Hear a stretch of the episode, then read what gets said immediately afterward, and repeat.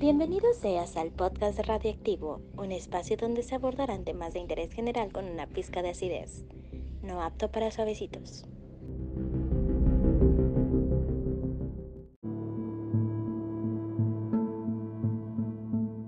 El caníbal de la Guerrero.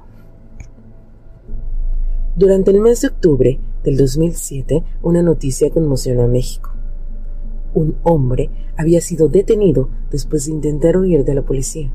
Posteriormente, los elementos judiciales arribaron a su domicilio y se encontraron con una espeluznante escena.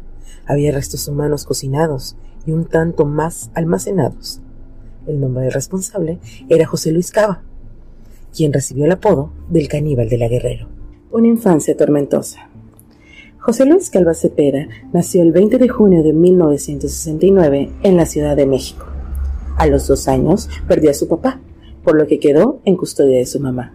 Sin embargo, la mujer, quien era responsable de sus seis hijos, comenzó a buscar refugio en el alcohol. A palabras de José Luis, tal adicción ocasionó que empeorara el carácter agresivo e intolerante de su progenitora. Incluso empezó a implementar castigos terribles hacia él y sus hermanos. Un ejemplo fue cuando José Luis rompió una figurilla de porcelana y su madre lo obligó a dormir en el patio.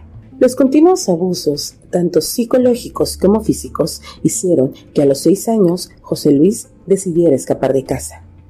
El pequeño se vio inmerso en la desolación y oscuridad de las calles.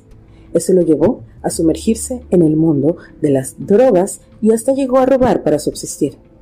Al verse desesperado y dándose cuenta que no podía más, decidió volver a casa. No obstante, algo peor lo esperaba. Cuando volvió y mientras dormía, uno de los amigos de su hermano mayor abusó sexualmente de él. Este hecho marcó su infancia y también el resto de su vida. Sin embargo, siguió adelante como un niño introvertido e inseguro que buscaba constantemente la aprobación de su mamá sin nunca conseguirla. El estallido del horror.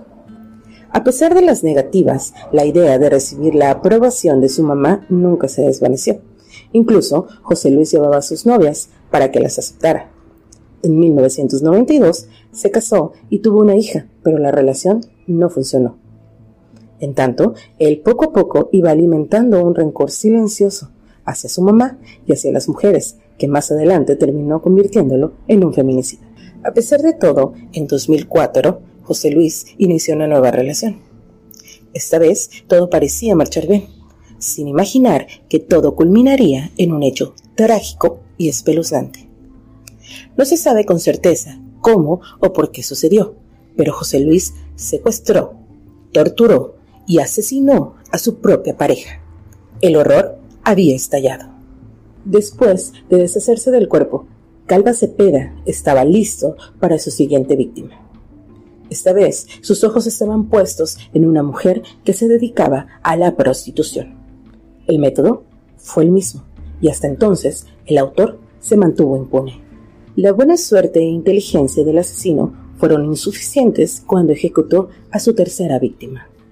Los familiares de la Obsisa pusieron una denuncia para dar con su paradero e iniciaron las investigaciones.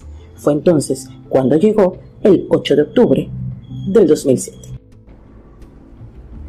Ese día, la policía rondaba el departamento de José Luis, en La Guerrero. Este, al percatarse, intentó escapar, pero en el lugar fue arrollado por un taxista. Las autoridades lo auxiliaron y el mismo día revisaron su domicilio. Entonces, fue cuando hallaron algo que los perturbó por completo. En el inmueble habían restos humanos dispersos. Además, en un plato yacían trozos de carne cocida junto con limones y salsa. Sobra decir que la carne pertenecía a su expareja. Finalmente, el asesino de la Guerrero fue procesado y encarcelado, aunque ya había alcanzado la fama mundial. Poco tiempo después, el 11 de diciembre del mismo año, lo encontraron colgado en su propia celda, por lo que se declaró que la causa de muerte había sido suicidio.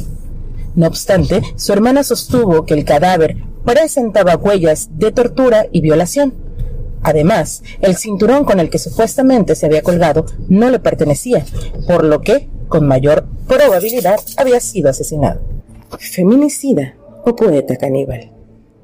Aunque en la estufa del departamento del caníbal de la Guerrero se hallaron restos humanos en un sartén, al igual que en la mesa con algunos limones a su alrededor y en el refrigerador, él mismo negó siempre que comiera carne humana.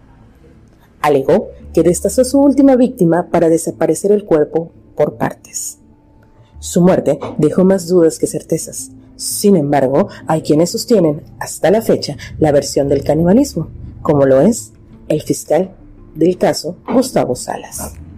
En el lugar fueron hallados escritos hechos por Calva Cepera, en los que intentaba demostrar habilidad literaria e incluso reivindicarse como poeta, por lo que fue llamado el poeta caníbal. Sin embargo, de acuerdo con algunos expertos, José Luis no era ni escritor ni poeta, pues carecía de imágenes, y solo intentaba expresarse desde el vacío y la búsqueda de reconocimiento. En este sentido, quizás solo era un cruel feminicida que, como han sugerido algunos expertos, asesinaba para intentar acabar con su lado femenino y al mismo tiempo para ahogar su homosexualidad reprimida. Además, quizá con la fama mundial, recibió la atención que nunca consiguió de su mamá. En la cultura popular, la criminóloga Lucía Bort Lorenzo hizo una minuciosa investigación sobre este personaje. Dicha labor culminó en la publicación del libro llamado José Luis Calva Cepeda, el poeta caníbal, análisis criminológico de un homicida serial. Por otra parte, el director y productor de cine Eduardo Madero se inspiró en este personaje para dar vida a la película El caníbal de la guerrera.